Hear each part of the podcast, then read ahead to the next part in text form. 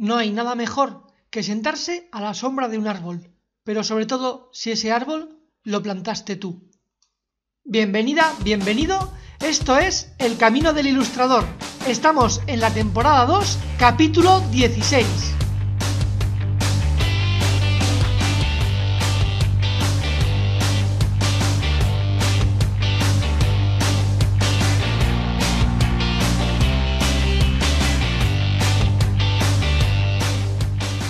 Hola de nuevo, me alegra que estés otra vez por aquí.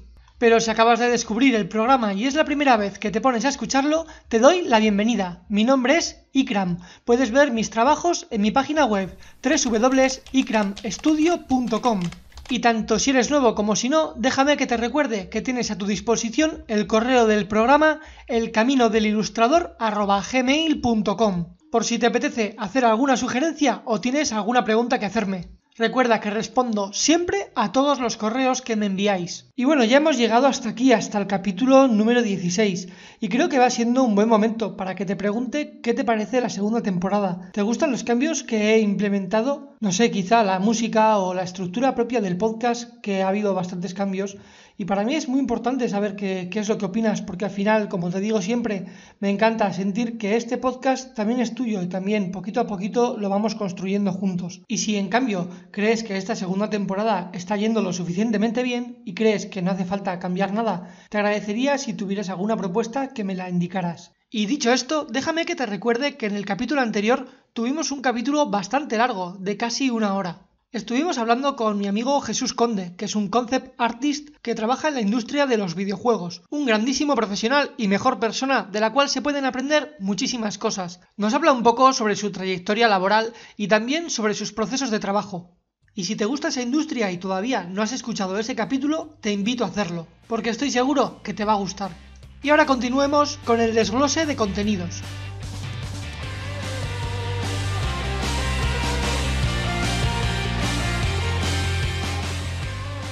Y en el capítulo de hoy hablaremos sobre un tema que es un tanto polémico.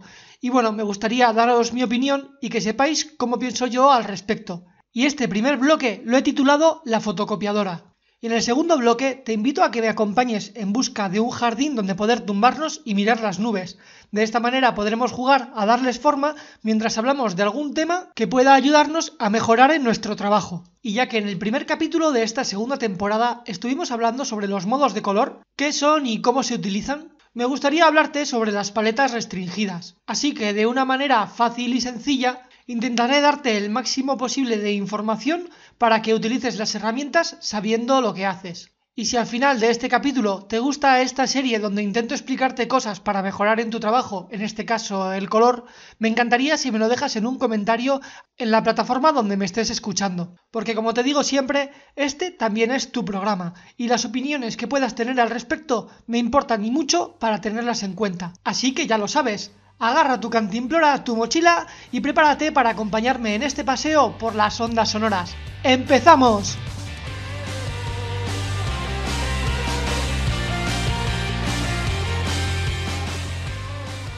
La fotocopiadora.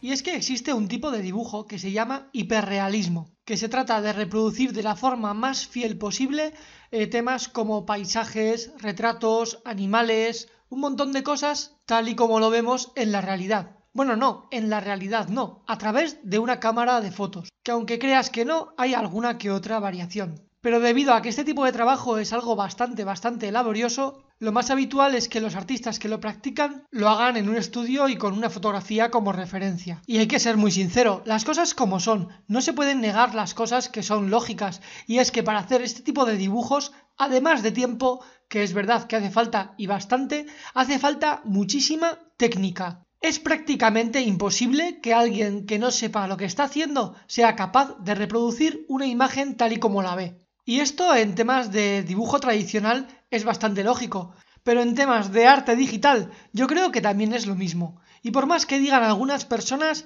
que copiando píxel a píxel podrías tener la misma imagen, además de que tardarías muchísimo más, solo por lo tedioso que puede llegar a ser, creo que nadie sería capaz de hacerlo así. Así que sin ningún tipo de intención de que compartas mi opinión, tengo que decirte humildemente que yo creo que este tipo de personas que trabajan este estilo Es un tipo de trabajo con muchísimo mérito. Y a pesar de que no es mi disciplina, porque yo hago otro tipo de dibujos y de estilos, más cartoon y, y mucho más de fantasía, sí que me gusta valorar el trabajo de los compañeros de la profesión. Incluso en muchas ocasiones, gente que dibuja muy muy bien, que hace realismos, no hiperrealismos, porque el hiperrealismo, como hemos dicho antes, es algo estrictamente fiel a lo que ves, a la realidad. Entonces, como te decía, gente que conozco que hace realismos, pero que se ciñen también a dejar el trazo y que se vea la mancha con la que trabajan, algunas veces han recibido opiniones de otras personas que aunque no las comparto, por supuesto, también las respeto, donde en más de una ocasión decían, claro, si ese dibujo se parece tanto a la realidad, ¿por qué no le saco una foto y ya está? ¿Para qué quieres un dibujo que sea tan fiel a una fotografía si realmente ya tienes la fotografía? Y como te decía al principio, puedes hacerle una fotocopia y ya está. Y aquí tengo dos cosas que decir. La primera es que yo no me voy a meter en las aplicaciones que puede tener este tipo de arte. Lo primero porque las desconozco.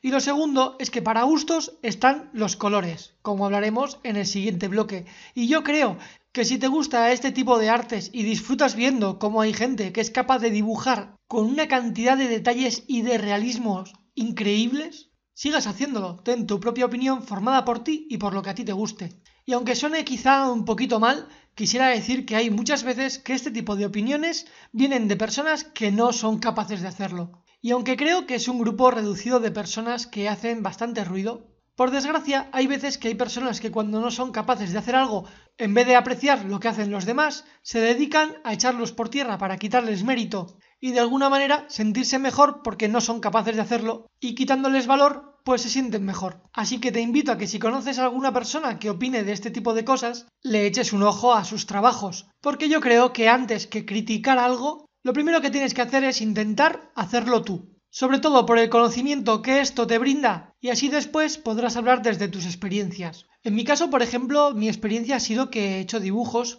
de retratos de mascotas, especialmente perros y algún que otro gato. Y aunque la verdad que no es un tipo de dibujo hiperrealista, es más un tipo de dibujo realista tirando a pictórico el que yo he realizado, creo que es suficiente para hacerme un poco la idea de la magnitud que significa hacer un dibujo hiperrealista. Así que como ves, esa es mi opinión sobre este tema. Espero leer la tuya en los comentarios de este capítulo.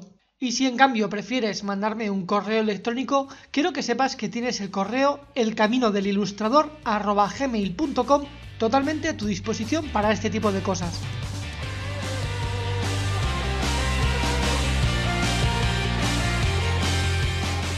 Paletas de color restringidas.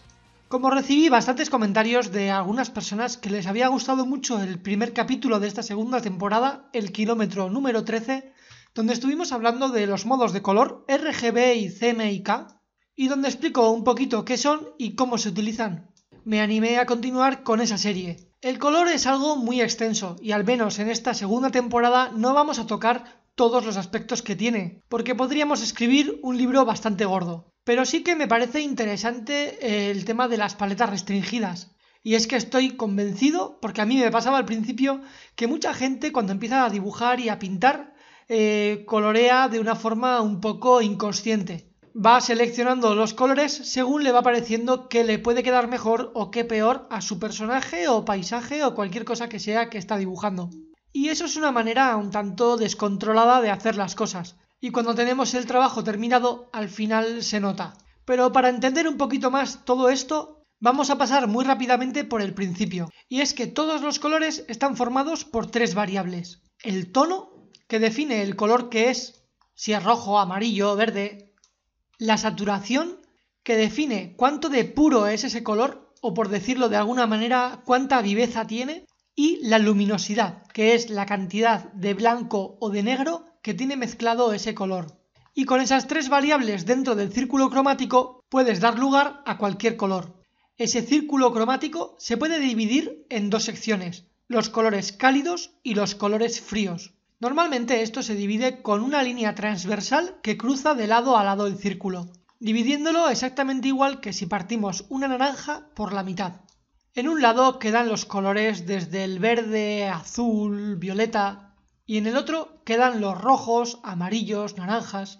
Así que conociendo las características de un color, tono, saturación y luminosidad, y conociendo también otra característica que es la temperatura de color, si son colores fríos o colores cálidos, tendremos mucho más control a la hora de elegir nuestros colores.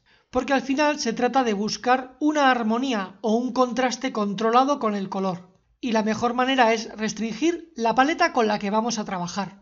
Porque si por ejemplo tenemos un personaje que colorear y nos da por coger la bolsa de rotuladores y poner todos los colores que en ella tenemos guardados, la sensación que va a tener el espectador cuando vea eso va a ser la de que eso ha sido coloreado por un niño pequeño sin ningún control y totalmente inconsciente de lo que estaba haciendo. Y como digo siempre en este podcast, el objetivo es mejorar nuestro trabajo y ser cada día un poquito más profesionales. Así que te voy a hablar de algunas de las paletas de color restringidas más utilizadas y te nombraré algunas otras por si te apetece investigar. La primera que te voy a explicar, por supuesto, es la más sencilla y es la monocromática. Vaya palabra, ¿eh? Bueno, no te preocupes, verás que es mucho más fácil de lo que parece. Es simplemente trabajar con uno de esos colores. Si por ejemplo eliges el rojo, trabajar con el rojo subiéndole saturación o bajándosela y subiéndole luminosidad o bajándosela, pero variando el tono lo mínimo posible. De esta manera tendrás un montón de rojos más claros y más oscuros y también rojos más vivos o más apagados, con los que podrás trabajar para dar forma a tus imágenes.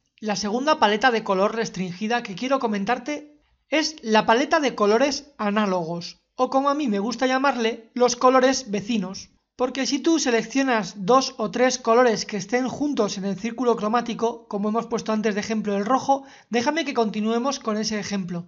Si elegimos, por ejemplo, el rojo, el naranja y el amarillo, estaremos trabajando con colores que entre sí conviven muy bien, generan una muy buena armonía incluso a pesar de que modifiquemos su saturación o su luminosidad. Y como tampoco quiero que esto sea demasiado denso, déjame que te explique otras dos paletas y después te nombre las demás, porque esto simplemente es un intento por mi parte de plantar esa semillita de curiosidad en ti, y que seas tú mismo o misma la que después decida investigar sobre este tema. Así que la siguiente paleta que quiero comentarte es la paleta de colores complementarios. Esos colores son colores que pelean mucho entre sí, precisamente porque cada uno de ellos está en el lado opuesto dentro de ese círculo cromático. Es decir, que continuando con el ejemplo con el que estamos hablando hasta ahora, si tú seleccionas el color rojo, el que está justo en el lado contrario del círculo es el verde. Así que debes conocer que si decides trabajar seleccionando dos colores complementarios,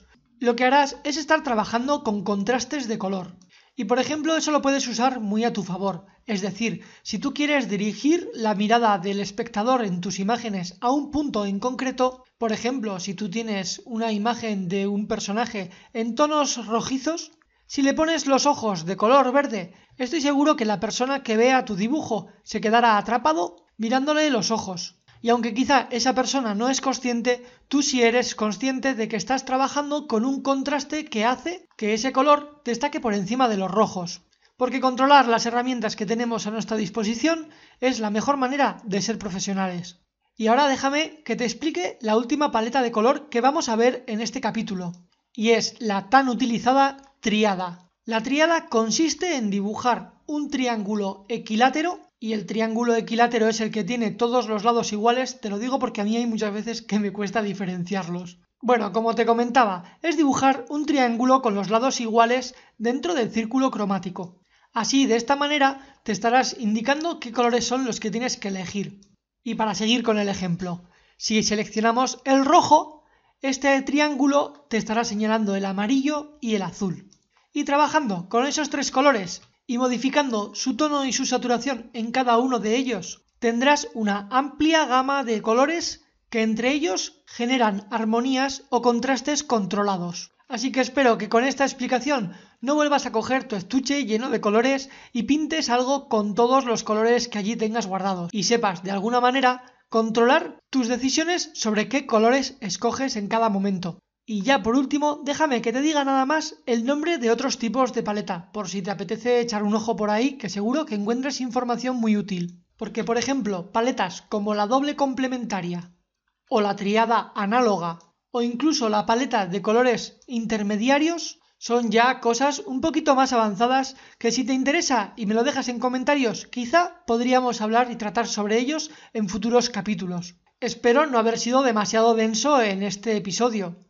De todas maneras, si te gusta este tipo de bloques donde hablamos más en profundidad sobre un tema quizá un poquito más técnico, me ayudaría muchísimo si me lo dejas en comentarios, porque así no estaré dando palos de ciego y sabré de alguna manera un poquito mejor cómo enfocar el programa.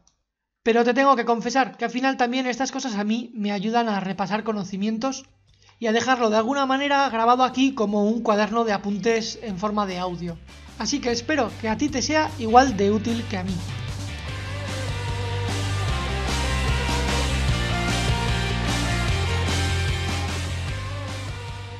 Y ya estamos llegando al final de este capítulo. En este tercer bloque, siempre y como ya es tradición en el programa, procuro dejarte una recomendación con contenido de calidad que pueda acompañarte en tu camino hasta el próximo programa. Y en esta ocasión tengo la suerte de poder recomendar a una ilustradora que además es oyente del programa. Su nombre es Ruth Martínez, también conocida como Ruth 2M. De todas maneras dejaré su perfil en la descripción de este capítulo. Y es que estuvimos hablando durante bastante rato por privado por las redes sociales, que como ya os digo, una de las cosas que más me gusta de este podcast es que me acerca a vosotros.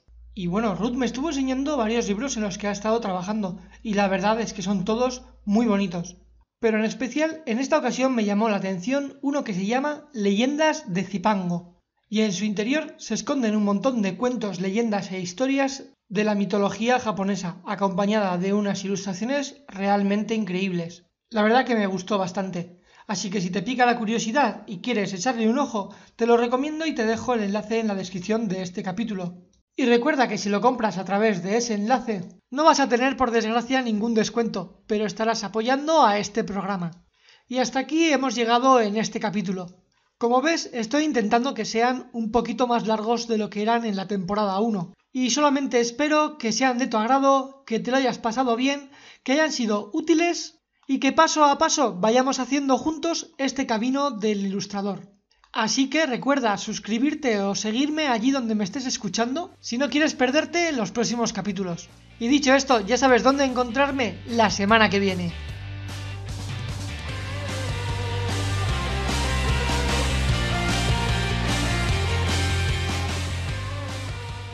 Yo con este nuevo capítulo ya he aportado mi granito de arena y estoy intentando devolver un poquito de lo que he recibido de la comunidad de artistas. Te invito a que juntos Granito a granito de arena construyamos una gran montaña.